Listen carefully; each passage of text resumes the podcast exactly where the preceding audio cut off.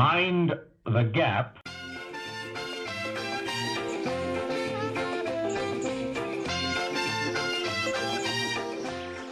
哎，那说到这个影视还原，你们有没有去 Kings Cross？我们不是跟你一起去的吗，朋友？对啊，那个地方还有一个 Harry Potter store，你还记得操着一口英国口音，然后在那边问我说，就是你们想要配什么样的茶？我们就问他说这个甜点跟什么茶比较配，然后他就会给我们一些推荐、一些建议。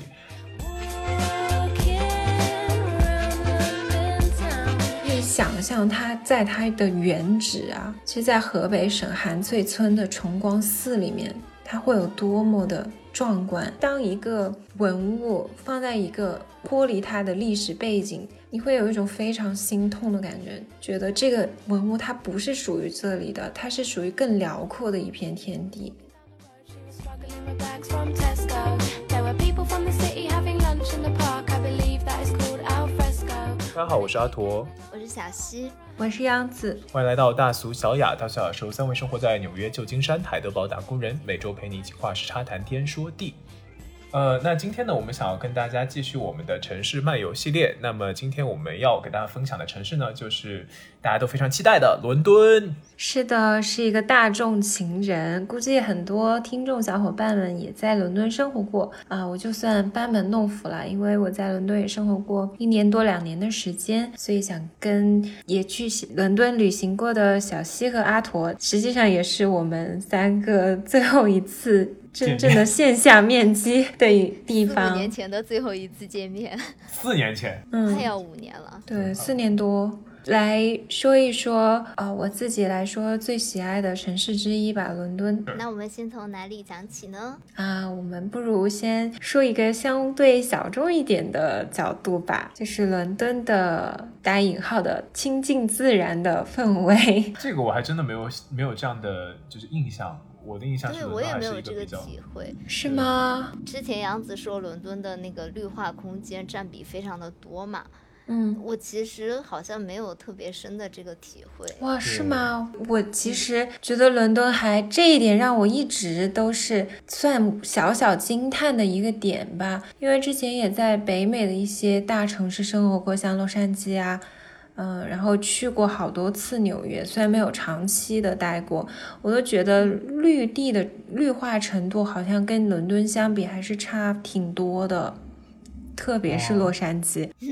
对，因为伦敦呢，按照数据来看啊，它的公共绿化空间占比超过了百分之三十。而且我之前看一个纪录片嘛，就像我们在最早一期的城市漫游讲纽约的时候，我其实有说过这个点，它是每隔一百米就有一片绿地。现在整个大伦敦地区有超过三千个大大小小的公园然后这些公园共同覆盖了伦敦将近百分之十八的地区，所以就是比他们的铁路啊、公路啊这些所占的整个面积还要多。其实是蛮惊人的啦。然后，呃熟悉我们节目的听众应该也知道，我本人是一个非常热衷于搞各种户外运动的人。户外女孩，我自从出去徒步了一次以后，就真的觉得 杨子真的厉害，我自愧不如。小溪那个状态，就是又觉得可怜兮兮，又觉得有一点搞笑。其 实我那天看你的状态，有听有朋友在指出嘛，要穿专业的徒步装备。对，因为就是运动鞋真的不行，我的那个脚趾已经淤血到爆炸。就是要做好万全的准备啦。对，比如说像我今天早上跳了三组帕梅拉，我就觉得整个一天都你是充什么满了朝人啊？可以跳三组帕梅拉？有容易的那种。对，因为我最近都是早晨还起得挺早的，然后我在起早之前我会出去跑步，就在旁边那个公园里面跑个两圈，大概也有嗯一点二迈，所以还挺，就是跑完之后真的是感觉每个人整个人状态都不一样。你那边环境很好啊，因为阿驼之前给我们嗯视频看海嘛，嗯，就阿驼那个家附近的环境真的很好。对。感谢你拉回主题，主题其实就是我之前喜欢去海德公园跑步，然后当时我记得一个小细节，就是跟一个朋友去跑步的时候，那个水边就有那种大的柳树，啊啊、我很喜欢柳树的那种环境，哎，嗯，但是我就觉得好神奇啊！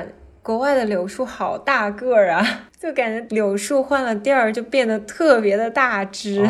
就跟那种西方人一样，变得特别大只，因为国内的柳树就是那种很柔美的感觉嘛。啊，古人就会把柳树比作美人那种感觉，但国外你就感觉 是健美的柳树，非常的 fit。对，不一样的美感。我有时候就会觉得，如果一个人啊能够像西方人，但是现在很多嗯、呃国内的小伙伴也非常爱锻炼啊，就是。嗯，相对来说平均值，我是这么说。最近德国天气还挺好的嘛，就看到那种单车队，像我今天早上出门，单车一群，那种对爷爷那种满头银发的爷爷，穿那种专业的骑单车的衣服，然后骑着山地车在啊路上，我看到他们，包括那种很小的小毛孩儿，就可以去爬那种很难爬的山。对，对对对，我觉得在外国会看到那种年纪有一些长的长辈嘛，但他们比如说他们那个可能就是骑单车的时候，他们那个小腿肌肉还是很发达。对，就很发达。包括有一些奶爸奶妈，我看到他们就是背了一个娃背在背上，然后在那爬山，哦真是一个勇士，太厉害了。然后我就觉得，如果一个人能够坚持像普遍来说啊，西方人这样的锻炼，然后加上东方人那种防晒，然后加上医美，它应该会变成一个神仙。你不是在 Q 自己吧？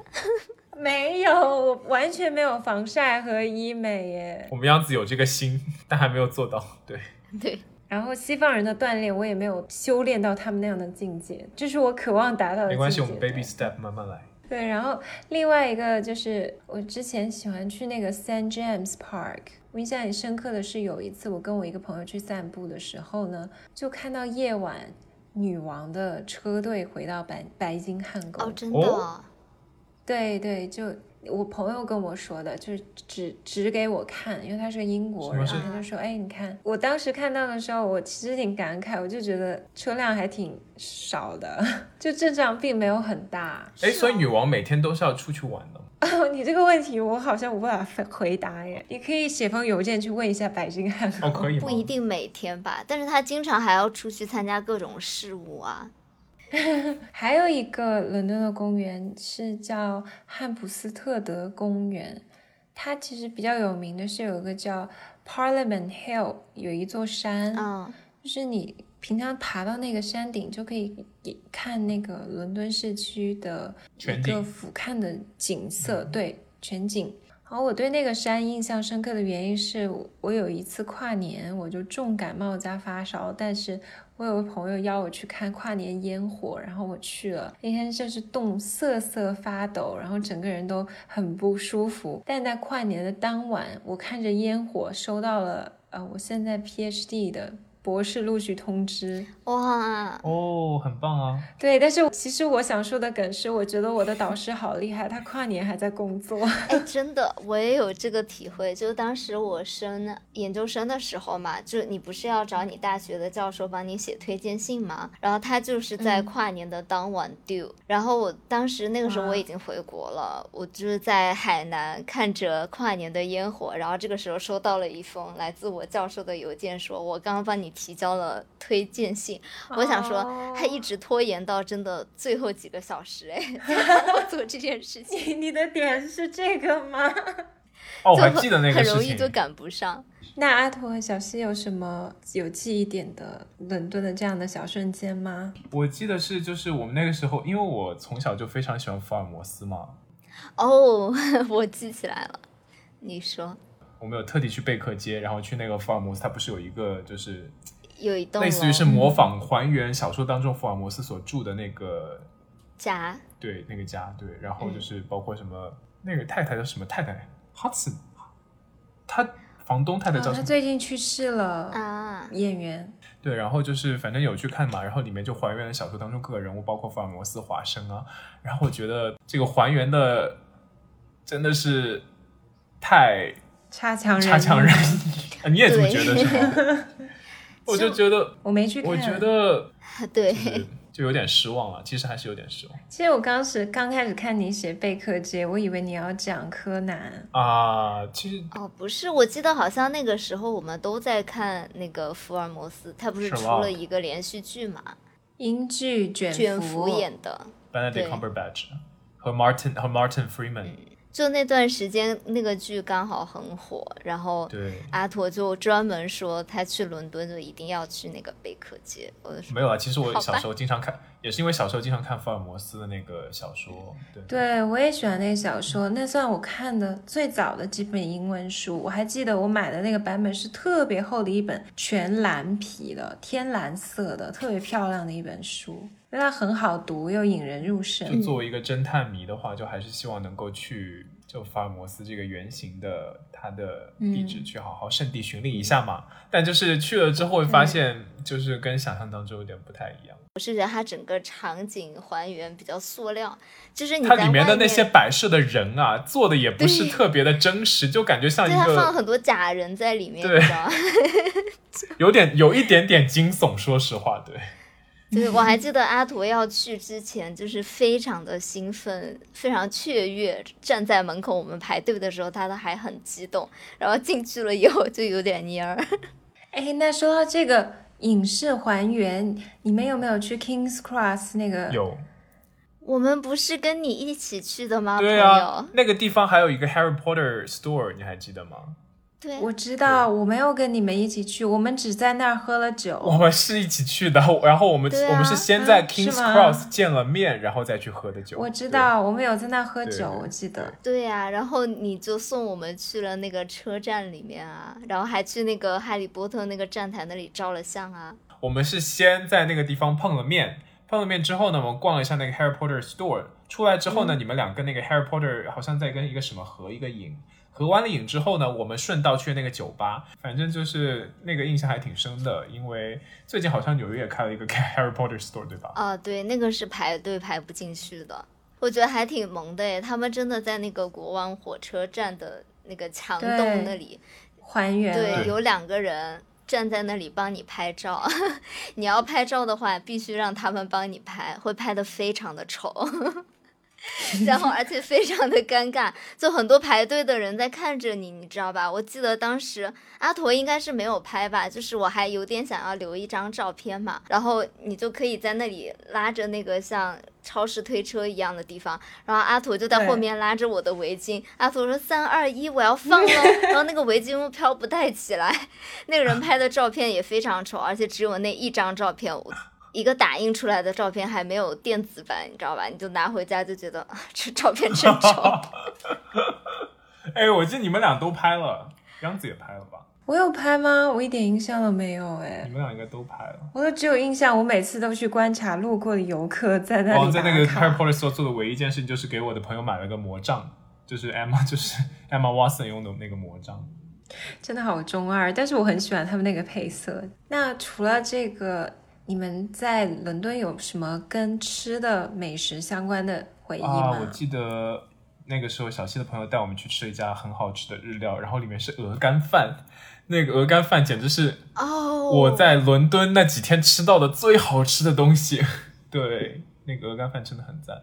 但我不记得那家店叫什么。我也不记得那家店叫什么了，但是我记得是在那个百货附近，那个叫什么百货？Harrods 哦，Harrods 百货附近，反正就鹅肝饭还挺好吃的。然后我记得那个时候，呃，厨师在外有一个厨师在外面磨刀，我就很好奇过去看，然后就问他说：“你请问你为什么要磨刀？”然后小西还阻止了我，他说：“你不要一直这样子去问 问别人问题，这样很尴尬，什么什么。是吧？你们想象一下这个场景，我们在坐在那里吃鹅肝饭，然后阿驼突然问旁边的厨师说：“你为什么要磨刀不是，厨师是在门外的，就是街边那个路沿上磨刀，你知道吗？？”我们说一个比较重点的，好吧？那去伦敦，大家应该都要感受一下下午茶嘛。然后我的嗯朋友当时帮我们订了一个非常好的下午茶吧，应该是伦敦最有名的那家下午茶吧。美国也有吃过下午茶，但是感受还是非常不一样的。我当我走进那个伦敦的下午茶的场景的时候，就真的有一种老钱和新钱的差别。纽约很多下午茶它也很贵，但是它就是在甜点给你做的比较精致啊，给你搞一些什么 Tiffany 蓝的看起来就不能吃的巧克力啊这样。但是那个伦敦的下午茶，就是你走进去就铺满了鲜花，就是那种很新鲜的花，然后有一个人坐在那里弹一架白色的钢琴，我当时啊就觉得、哇，富贵。好，那我来到了不讲竞猜环节。嗯，我想考考你们，你们现在还能答出来下午茶有哪些东西吗？我记得 scone 这是我最爱吃的，司康饼。嗯，那我先说一下它大概的构成呢，其实是三层点心盘啦，嗯，就是有咸的三明治啊，然后有各式各样的甜点啊，然后有蛋糕，像 tart 水果塔这样，然后也有很有很重要的就是中度甜的这种司康饼。我记得，呃，那个时候有一个非常帅气的服务员姐姐，然后就是她操着一操着一口就是英国口音，然后在那边就是问我说，就是你们想要配什么样的茶，然后配什么样的，就是你觉得这个甜点跟，然后我就我们就问她说这个甜点跟什么茶比较配，然后他就会给我们一些推荐、一些建议，然后我觉得那一整套服务的那个氛围感很好。一般那个摆盘的顺序是三层嘛，然后最下面的就是咸的三明治，然后中间可能就是司康饼，然后最上面就是最甜的那种巧克力啊，然后马卡龙啊这样对。嗯嗯，其实这些东西都是味道比较浓烈嘛，嗯所以就是你同时喝茶的时候就能够有一种中和的嗯效果。你们会比较喜欢喝什么茶？去腻，伯爵我也是，，cliche，可是我我还更 cliche 一点，我喜欢喝 Lady Earl Grey。Lady 我本来 Earl 想说 Grey，这个，但是我觉得太 cliche 了，我就忍住了。那杨子有没有比较推荐的，就是适合去打卡感受一下下午茶氛围的店啊？我有一家推荐，但其实并不是因为它整体的氛围，而是因为它有一个很有名，然后比较有特色的洗手间，就几乎每一个去伦敦的人都会去这家，它就是叫 Sketch。哦，是那个蛋的是吧？对对对，每个人都会去里面拍照，嗯然后它的食物嗯，就是达到了英国人的下午茶的水准了，就不差。嗯，另外一个我推荐的是 Foreman Mason，哎，好像是就是我们去的那个，这就是我们去那家，那家就是卖茶具那家，对，就是我们去那家。我朋友跟我说是最有名的一家，哎，哦，对，他在那个皇家艺术学院对面的那一家是非常有名的，我哦，还带我爸妈去的是过。那家。是不是走进门有一个人在弹钢琴？你跟我回忆一下。我不记得，他真的很有仪式感，他坐在一大丛花的里面，那种白白的、粉粉的花里面弹钢琴。我当时想说，哇，好厉害！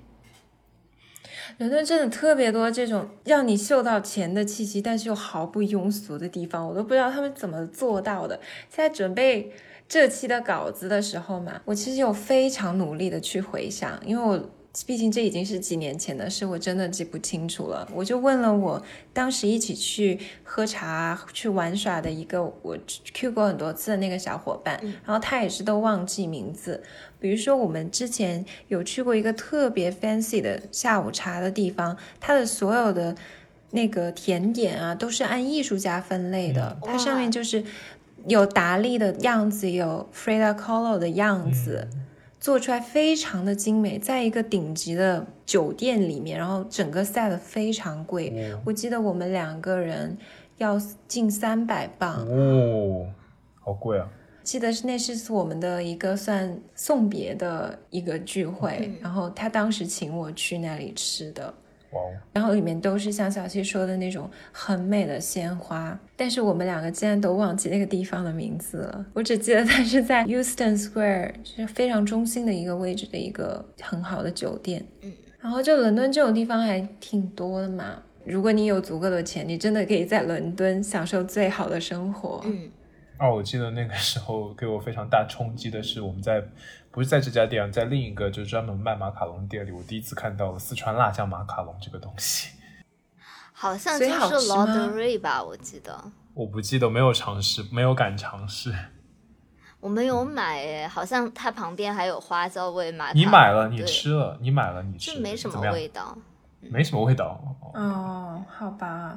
OK，那除了这个下午茶，其实伦敦还有一个很有名的就是酒吧啦。小希和阿驼去旅行有没有去什么好玩的酒吧？因为大家都知道阿驼不喝酒嘛，所以我们的夜生活就非常的无趣。不要全怪在我的身上，好不好？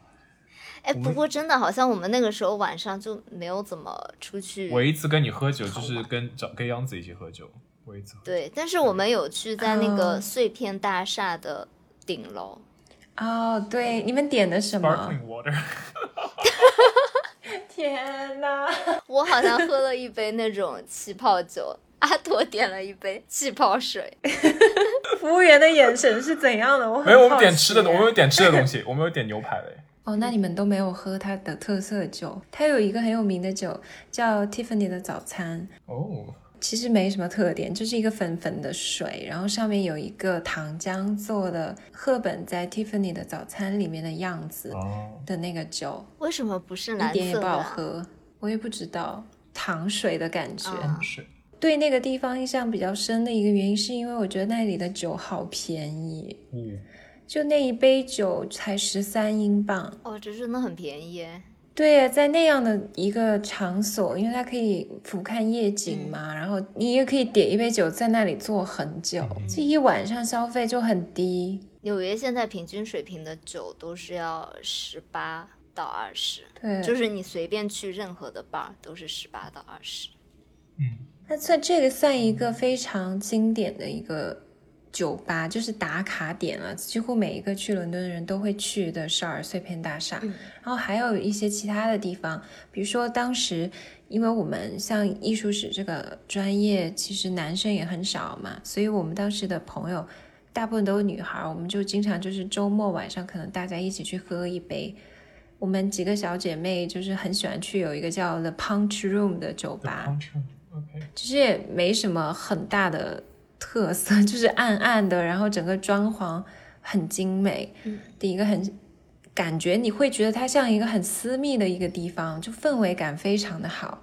我对那里印象最深的一次，是因为我们几个朋友啊，那两有一些非常漂亮的女生一起出去，就是我有两个英国同学，有一个长得就像那个林赛罗韩，哇，有一个就金发碧眼的大美女，就是人群中第一眼看到她，身材就是模特一样，然后头发是很浅的金色，就很美的一个女生。她们俩，然后我还有一个东欧的朋友，瘦瘦的，感觉很朴素，也从来不化妆。然后我们几个一起去这个酒吧，嗯然后当时我们喝酒的时候，快临走了，那个服务生就突然在那个 receipt 上写了点东西，啊，要电话吗？对，他就跟那个像林赛罗韩的那个女孩说了几句话，然后说完了以后，你知道他其实是想怎么样吗？要你的电话？不是不是，他想要那个东欧的女生的电话。可能是他们见金发碧眼见太多了，就想要一点不一样的。那要有点不一样的，咱们的杨紫不应该。你不要戳刀好吧？那一次我印象还挺深刻的，因为那个女孩就还挺朴素的，穿了一个那种牛仔裤啊，很简单的 T 恤，然后另外像那个金发的姑娘和那个像林赛罗韩的那个女孩，两个英国女孩都是那种穿了裙子，啊，打扮的非常的女性化的。哦，我觉得英国女孩子真的相对而言的话，她们会比较端着一点，就跟别的国家的女生比。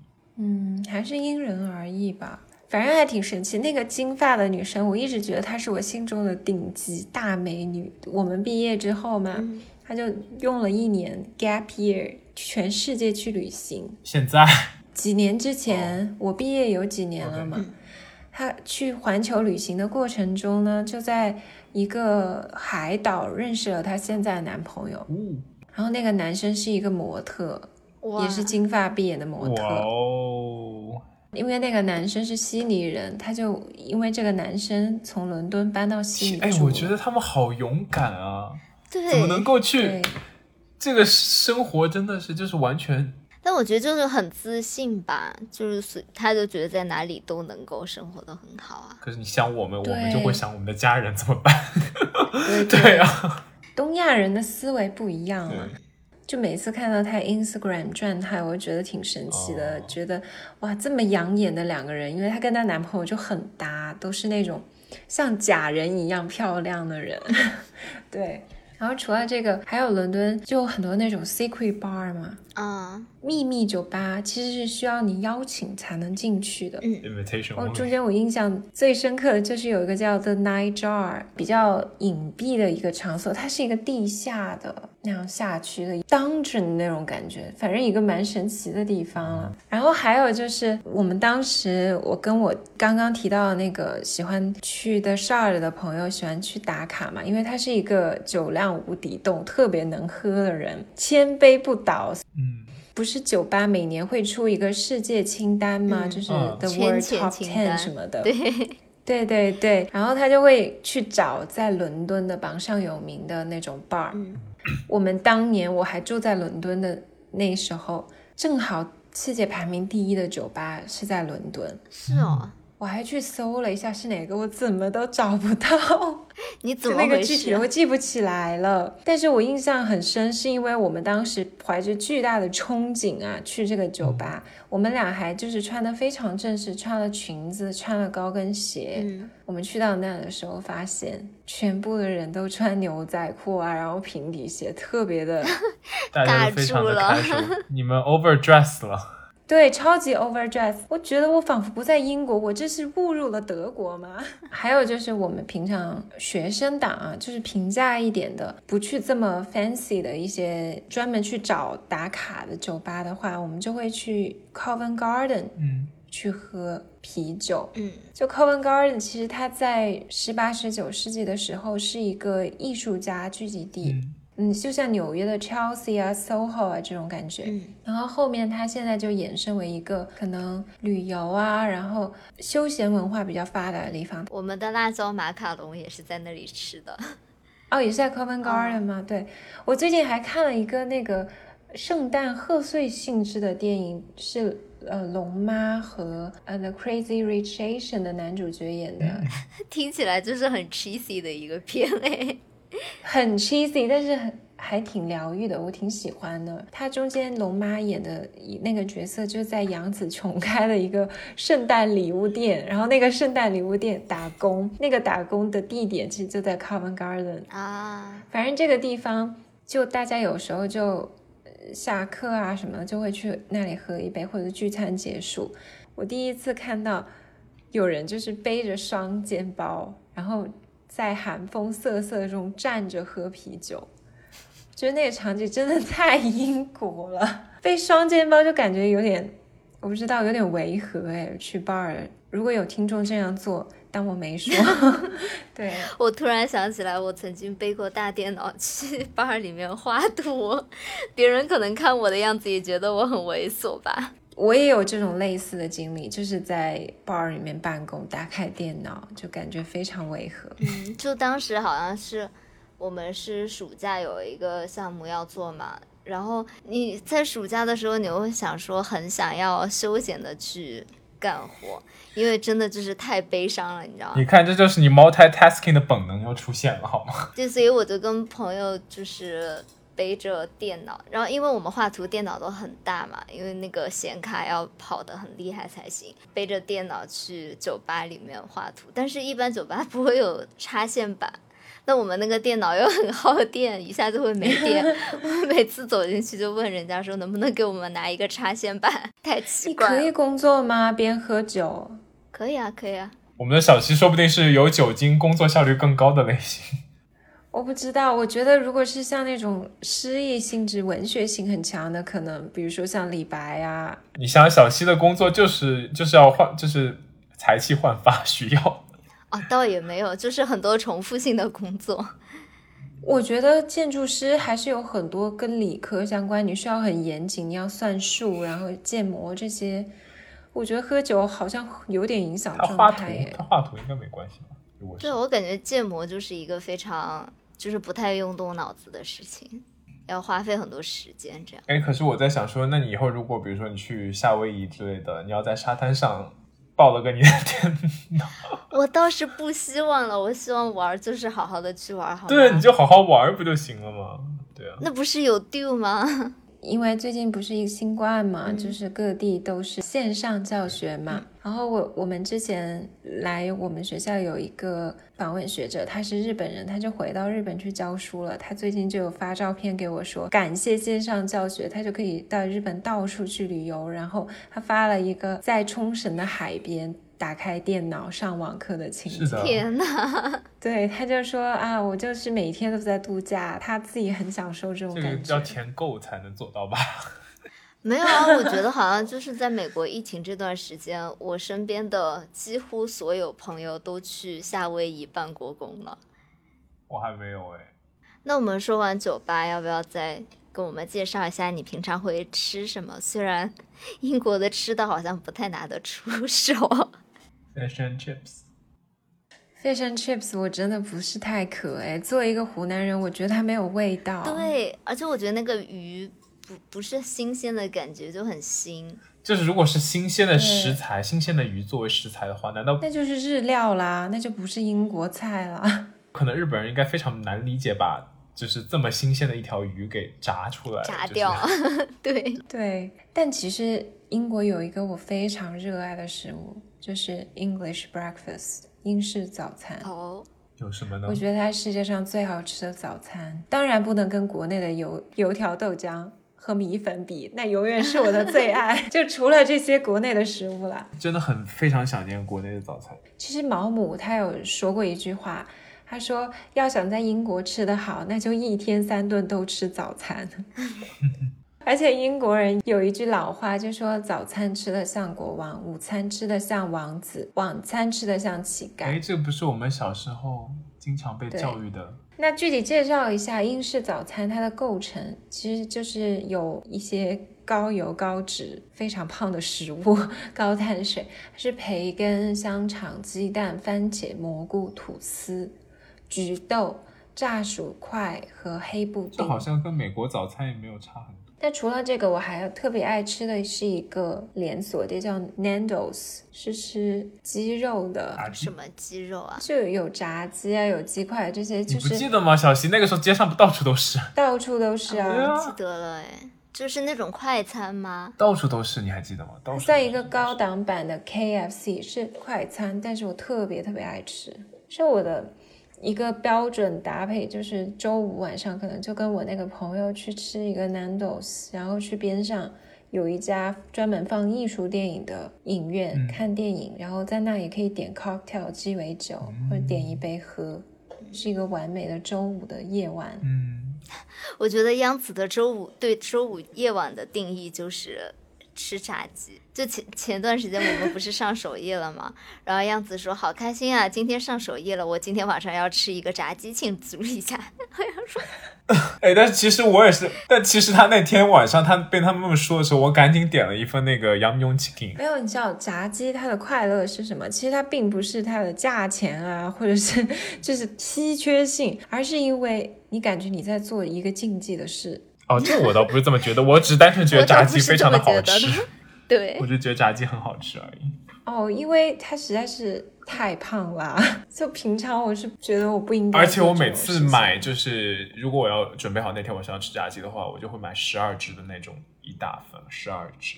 我也是然后，我就爱吃肯德基12、麦当劳这些，我都觉得没有肯德基给我的那就十二种爽感只鸡腿强烈。一个一个啃过去就很爽。对，你，再说我今天晚上就要点炸鸡了。你快点吧。炸鸡真的太快乐了，特别是什么配个啤酒之类的。对，就是非常合适。让我们停在这里，进入下一个环节。对，然后除了这个，还有一个就是我觉得英国人对日料的执念真的是非常的强烈。这个我印象也很深英。国的高档日料店就非常多嘛，可是不争气的我，可能因为那些高档日料店都是那种去一次两次性的，所以就会忘掉，我都记不清他们的名字了。是一个最 cliche 的，像 Nobu 这种店啊，在伦敦就有三家，哦，原来如此。但是它平常是渗透在英国人生活中的，就是它有很多那种日料连锁店，比如我之前说到的那个叫 Wasabi，它其实就是日料的 KFC。你们当时有吃吗？没有，我们为什么要去伦敦吃一个连锁日料店？然后还有一个进阶版的，是以抹茶为主题的一个店，叫做哦，通波，哦，它是那个蜻蜓的意思呀。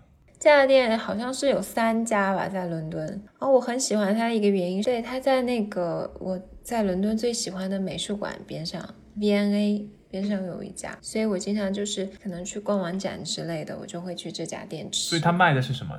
寿司？嗯，它都卖，就是日本食物，但它是以抹茶为主基调，它有很多抹茶甜点啊、抹茶的喝的啊这样子。嗯，那既然我们都提到了逛展，是不是就要进入我们节目的保留节目？我们节目的保留节目。是 的，我们的保留部分就是我们的博物馆。You know I love a London boy. I enjoy walking Camden Market in the afternoon. He likes my American smile like a child when her eyes meet. Darling, I fancy you. 那我们先来说一下大英博物馆，就是英国最出圈的一个博物馆吧，嗯，也是世界顶级博物馆之一。嗯，大英也是我当时在伦敦生活的时候去的最多的一个地方，因为它离我当时读书的学校非常近，所以是午休好去处。我可能吃完饭之类的，我就去大英逛一圈。真是上进，午休多逛一下博物馆。啊，你的点，这不是很好的休息方法吗？然后大英它还有一个英国博物馆的一个非常大的好处，就是它所有的常设展都是可以免费参观的。是的。啊，我觉得真的生活在英国，我就觉得博物馆这个东西非常融入到当地生活、当地居民的生活当中。我就看到很多那种呃高中生啊、初中生的英国小朋友啊，他们就很自然在博物馆里走来走去，就觉得这个氛围非常好。对，首先我想说的，其实是我去大英之前就一直期待了非常久的，就是我想看顾虎头的《女史箴图》，因为它这个《女史箴图》它是乾隆时期成为了清宫的收藏。然后一直被放在紫禁城，直到一九零零年义和团起义，八国联军进军的时候，流散到了宫外。嗯哼，然后到一九零三年呢，大英博物馆就从克拉伦斯·约翰逊上尉手上拿到了《女史箴图》，然后从此成为大英的镇馆之宝之一。然后因为这幅画。的保存状况非常的脆弱，所以它不是一个你什么时候去你都能看的啊，一个展品，它是每一年有非常少的一段时间你才能去看到。嗯，所以当它展出的那个时候，我就非常的激动，我就迫不及待要去看。但其实我当时真的第一次直面看到的时候，是有一点点小失望的，就像很多其他世界上的顶级名画一样，就蒙娜丽莎为代表的，你实际去看，你就是大失望。因为它尺尺幅幅就是对，而且它保存状况实在是太破碎了，看不太清楚。啊，但是它考虑的非常周到，就是它有一个专门的小的厅是展成这这个，然后它边上有一个电子仪器，你可以 zoom out 就放大看细节。啊，嗯，仔细看这幅画的时候，确实它的材质纹理你都看得很清楚的时候，你是非常非常感动的。然后它边上有电子版，你又可以放大高清的去看细节。我觉得它整个的展陈和设计都是非常人性化、非常合理的。嗯，这是我当时在伦敦，我觉得一个很让我记忆深刻的观展的经历之一。但是说到这个中国文物，其实我去大英的时候，更多的是一种很心痛的感觉。我觉得每一个中国人其实去大英啊，当然也可能是我太狭隘了。有些人可能就是会心怀大爱，觉得只要是人类文明共有都可以。但我这个人可能不是那么大度啦，对我我可能有点做不到。就是我作为一个中国人，我去的时候，我真的会心生恻然。嗯，因为现在像目前啊，大英博物馆它收藏的中国文物多达两万三千多件，然后它长期陈列的就有两千件左右。我之前在节目中也有提到过，我其实还跟我当时读研的时候的一个欧洲教授有过小小的争执。他说 we purchased，对，就是我当时说这些是 looted art，就是有一种劫掠的感觉。嗯，但是我的欧洲教授就说我们是 purchase，我们是正规的买到的，所以这个遗留的问题其实是很难解决的。作为一个中国人，其实心里还是会有一种不平的感觉。嗯，比如说啊，敦煌遗书，它在中国其实都只有两万件，但在大英博物馆这一个博物馆哦，它的藏品敦煌遗书就有一点三七万件这么多。嗯，其实就像陈寅恪先生所说的“敦煌者，吴国学术之伤心史也”，就是这种感觉。包括我当时除了大英博物馆，我有去大英图书馆，他们有个专门的敦煌遗书、敦煌经卷的研究处。因为他们的资源资料非常的足，就是当年从斯坦因开始带到英国去的很多材料。嗯除了这些可能稍微软性一点，你不能够非常直接的看到像敦煌遗书这种，但你直接能看到的，其实给我印象最深的是大英博物馆，它的楼梯和走道间有一尊巨大的佛像，嗯有六米高，你想多么的壮观！它其实是隋代开皇年间的阿弥陀佛，它是白色大理石铸造的。然后就放在这样一个楼道间的空间，都可以想象它在它的原址啊，其实，在河北省韩翠村的崇光寺里面，它会有多么的壮观。就是当一个文物放在一个完全 out of context，你知道吗？就是脱离它的历史背景的一个地方，你会有一种非常心痛的感觉，就是觉得这个。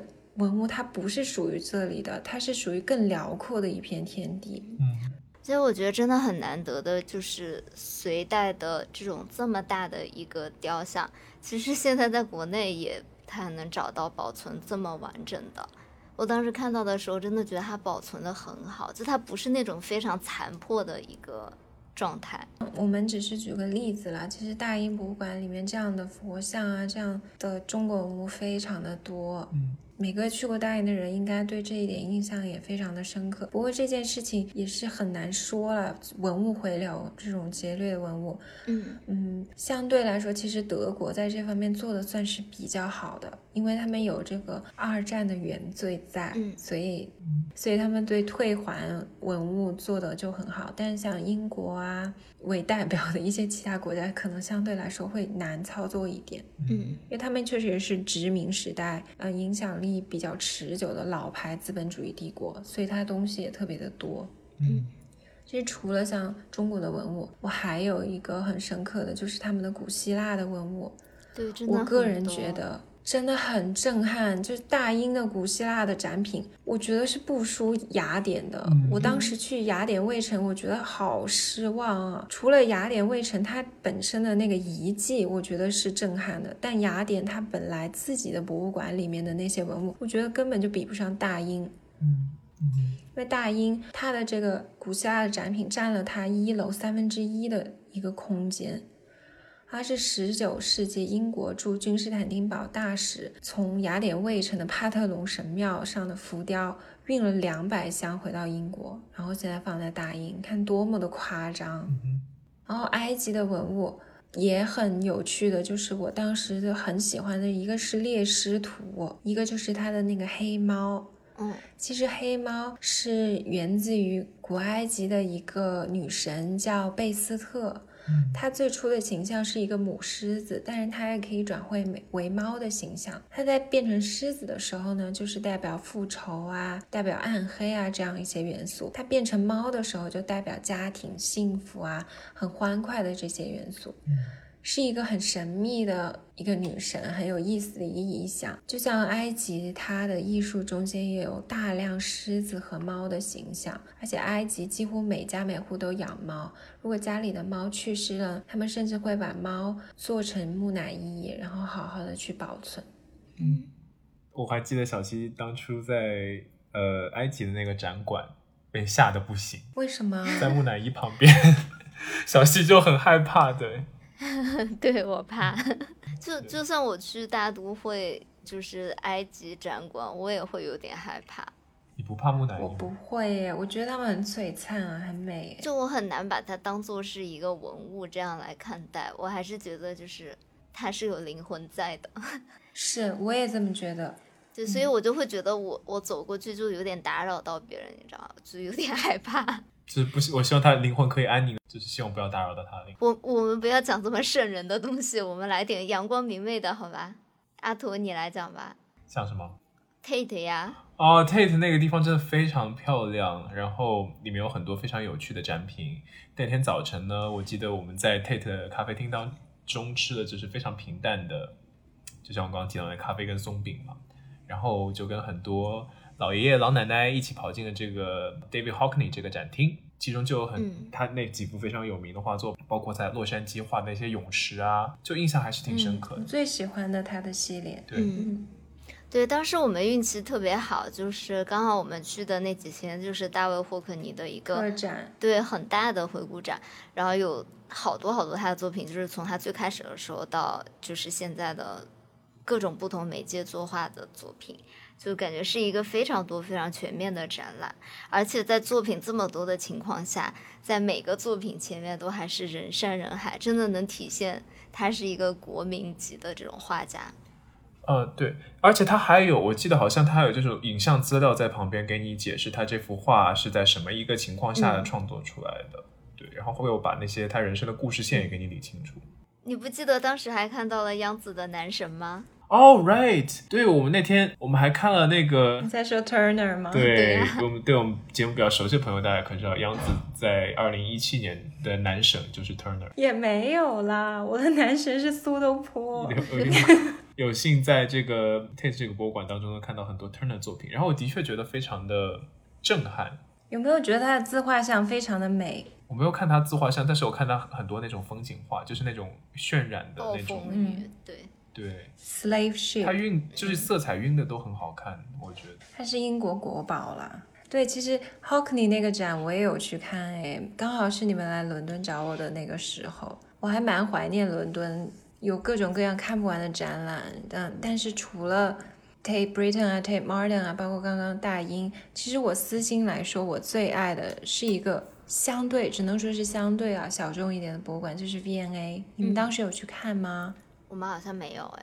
没有，那是什么？哦，它是一个我觉得被取名严重耽误的宝藏博物馆，因为大家就会觉得它就是一个公益性质啊，然后偏设计类的，但其实你观展的感受会非常非常的好。嗯因为英国它常设展都是免费嘛，只有特展是需要付费的，所以我当年买会员的只有 V N A，它年费才三十五磅，非常的便宜。哇，这就是一次的票钱。对你买一次特展几乎就要这个价，嗯，然后它整个的博物馆的设计就是一个非常适合家庭时间啊，然后适合约会的地方。它整个那个博物馆后面有一片大水池，就你你去那儿可以点一个蛋糕，然后拿一杯咖啡，坐在那个水池边，就会看到很多家庭带着小朋友或者很多年轻人在那儿约会。嗯然后另外就是它有很多那种非常超值的特展，比如说像迪奥的高定衣裙和包包啊，还有我和小西非常喜欢看的一个时尚博主啊哈 Lolo，他们之前有在 V&A 拍一个视频，我和小西都特别喜欢。对我真的觉得对，有一点，太有才了。嗯，就是这么好的博物馆，能够让他们就是在闭馆的时间，就是包场博物嗯馆的感觉，就拍他们随心所欲创造他们想要的这种画面，我觉得这是一件好幸福的事情啊。对，嗯，而且他们也把这个机会运用的很好，就是觉得怎么会有人这么有才，又这么有趣，嗯又搞笑，就好喜欢。然后另外一些展览啊，比如说他们会做一些跟乐队相关的展览，就是那种声音和沉浸式的，你就戴着一个耳机，然后它会根据你走的位置自动播放声音，啊，好就解！说和音乐这样特别好，你不用自己调。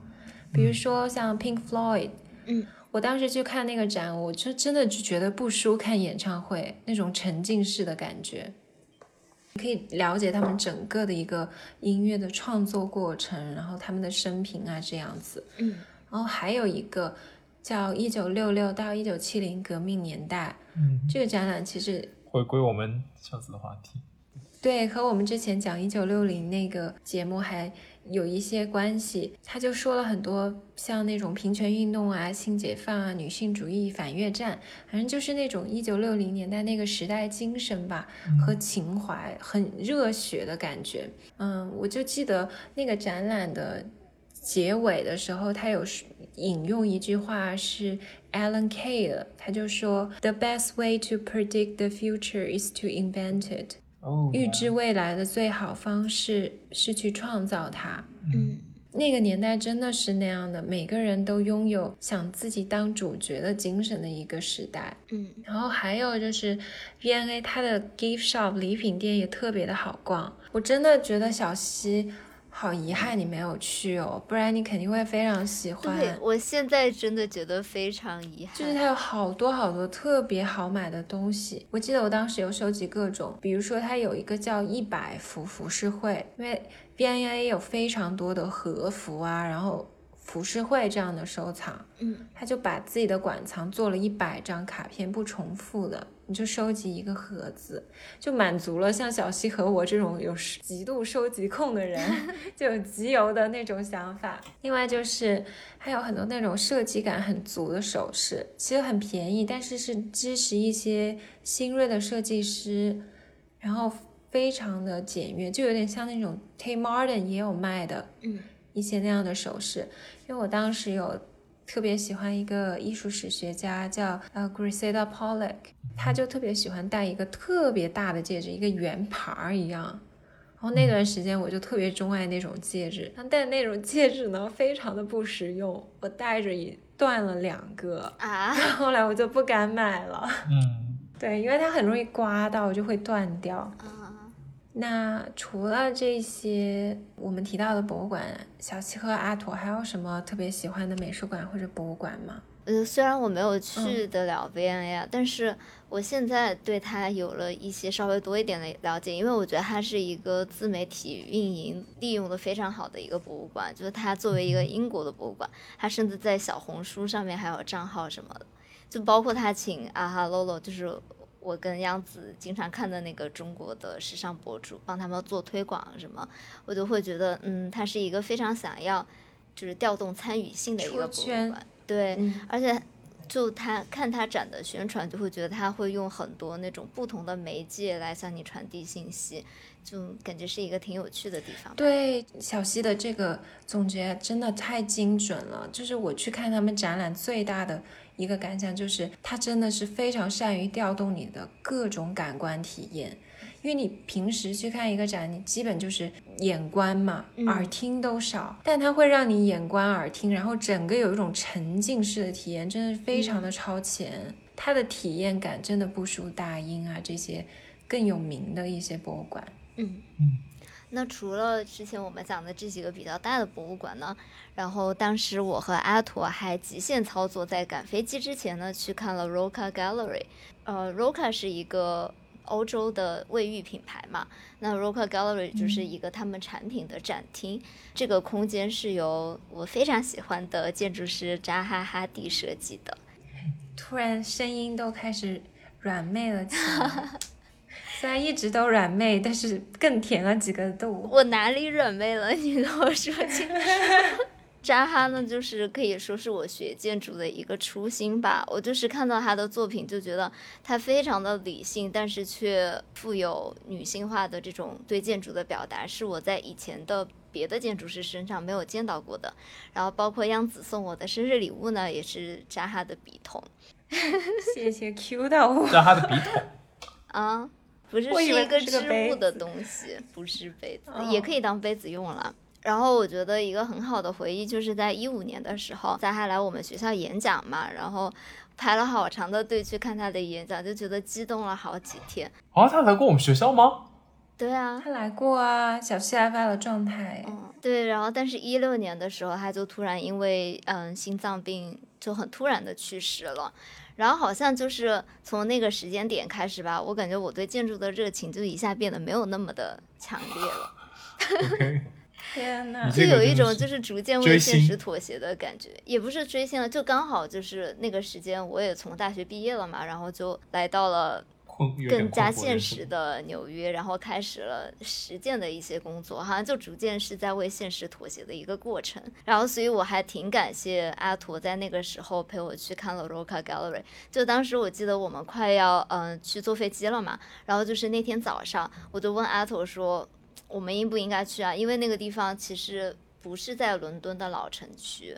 就离我们酒店要打车一个多小时吧，然后阿托就说那去啊，我们就打车去啊。就幸好当时有看到，感觉是对我建筑生涯的一个激励，好吧？扎哈在他心中真的超重要的。我那个时候就想说，那我们就想看，就最后一天，那就赶快去看喽，反正还有点时间。嗯，你说到这个，我我真的觉得我好想介绍你认识我那个读研时候的好朋友，他也是我在他的强烈 坚持下，我们俩去看了哦 Local 是吗 Gallery，然后他还是刚来伦敦，他就要去看 AA，他就要去打卡，对。那，天刚到伦敦，然后我们就在那个 AA 附近转了好几圈，还在 AA 门，口拍照我们。就是很很随意就走到了 AA。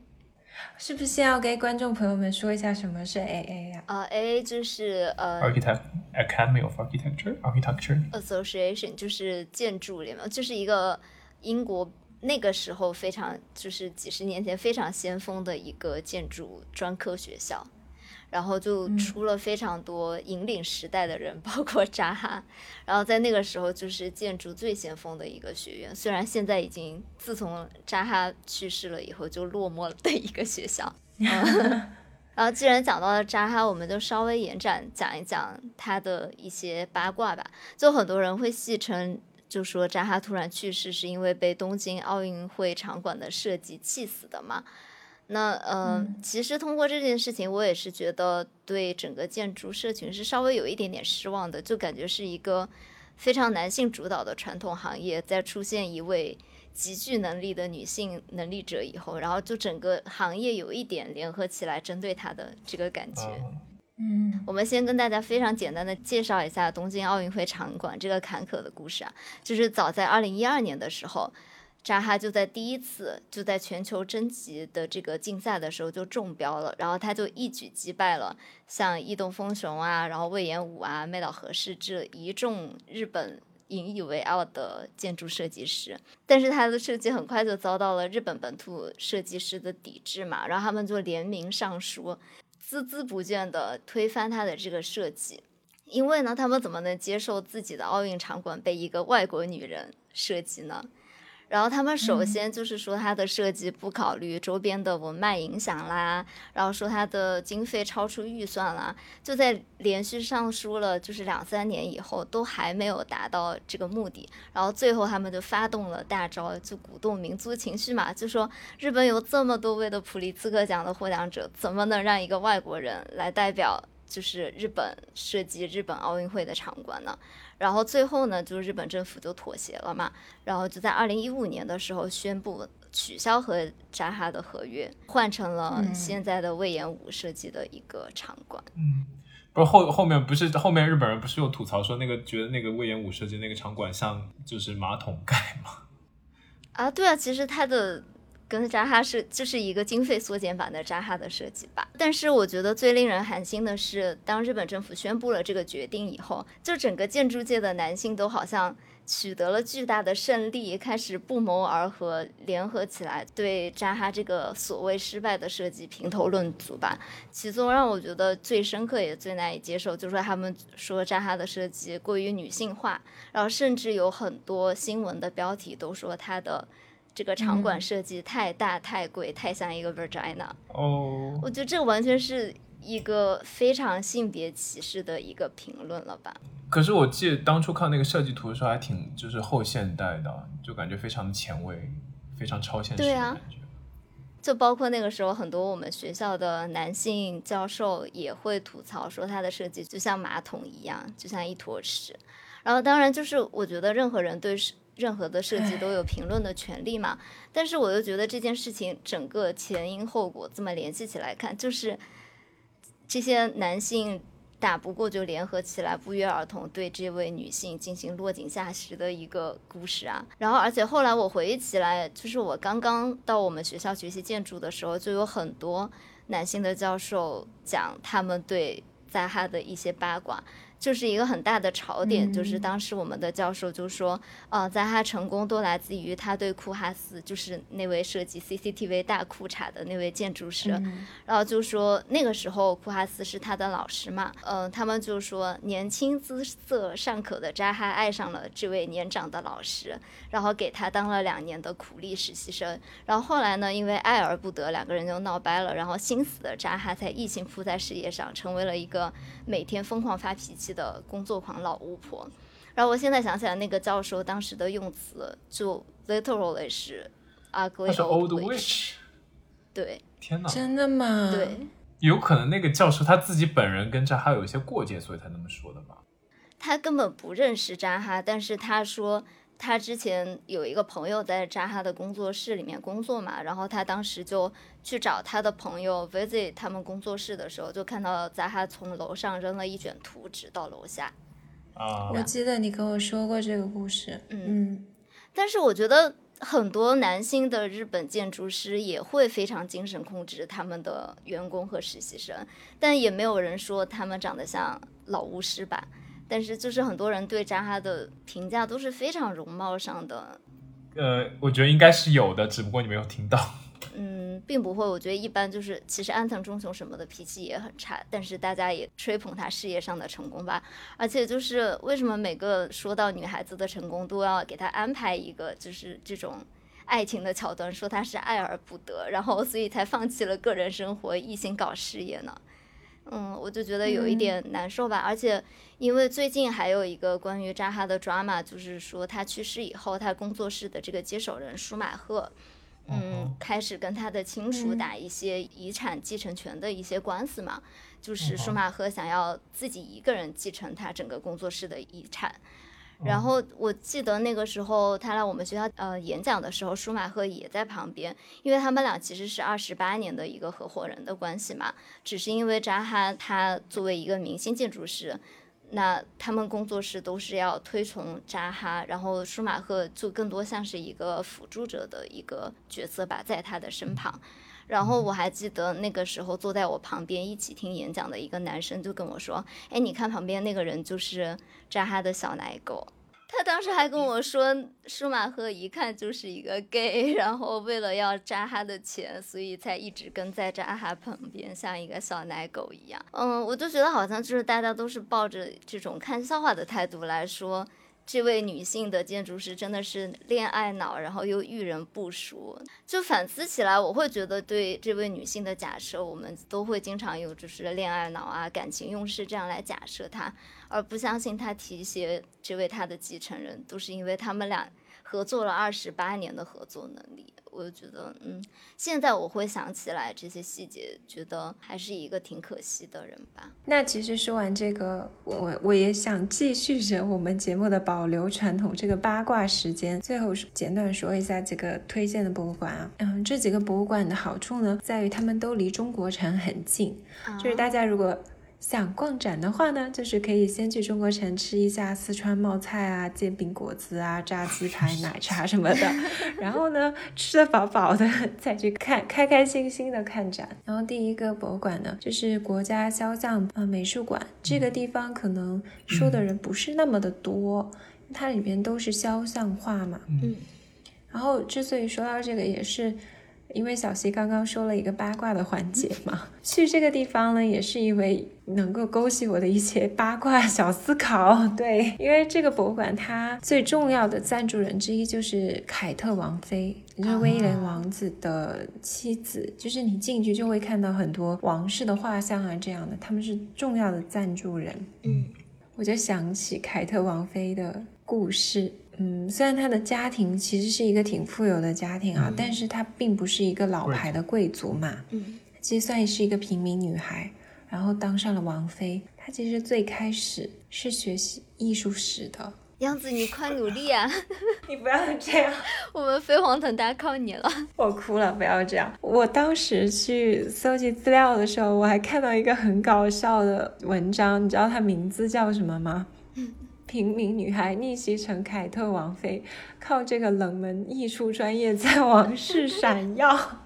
样子一口老血喷出来，真的，艺术史专业的现状就是你温饱都难以解决，好吗？没关系，欧欧洲还有别的国家有王室。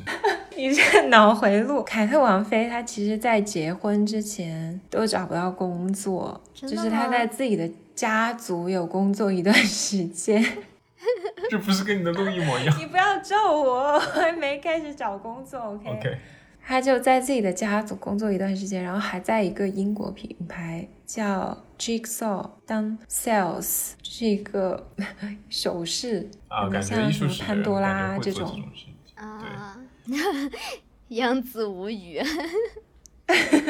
你继续八卦环节好吗？凯特王妃就跟威廉王子分手了一段时间嘛，就分开一段时间，他就有去自己尝试做这些工作，然后到了二十九岁，他就之前又复合了啦，啊，他跟威廉王子其实中间还分过一段时间，他们分开过一段时间，哦然后后来他们就又复合了，就又在一起了，在一起之后呢，就结婚了。嗯，结婚了之后呢，他就当然不会在 Jigsaw 工作了。嗯然后那一次呢，我就很震撼的是，我去这个国家肖像博物馆，就看到有一个展览，叫做《艺术摄影的诞生》（The Birth of Art Photography）。他的作品吗然后这个展览的策展人是谁呢？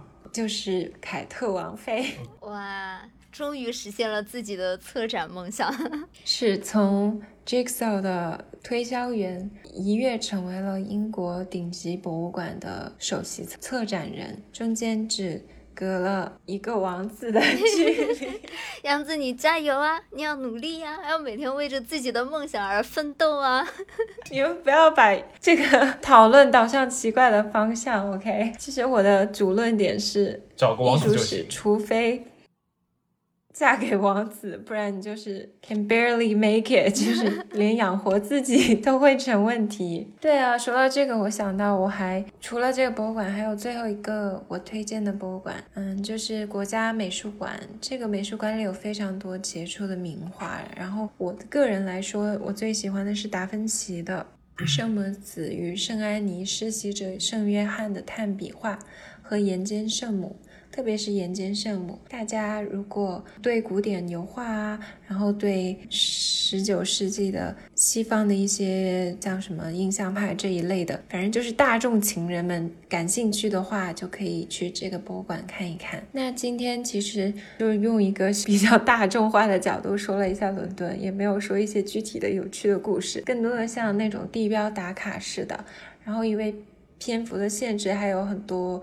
呃，没有说完的小的点，比如说伦敦的咖啡店啊，这些可能大家会比较喜欢的，像 Waterstone，它本来也是个书店，嗯然后这样的咖啡店，以及平价咖啡中我的最爱，像 Costa，然后 Cafe Nero 这种在别的地方没有的咖啡店，然后还有一些没有说到的美术馆，像蛇形画廊这些。当然，也欢迎大家在评论区跟我们分享，因为有很多听众小伙伴也在伦敦生活过，或者正在伦敦生活，就是我羡慕的那种人了。嗯，那今天的节目可能就到这里了。那伦敦真的是一个充满精彩、充满惊喜的城市啊！希望大家有机会呢，也能够亲自到伦敦去看一下。那今天节目就到这里了，我是阿托，我是小西，我是杨子，我们是大苏小雅，下周再和大家见面了，拜拜。拜拜拜。拜。And make them all my souvenirs. For where she goes, I've got to be. The meaning of my life is she.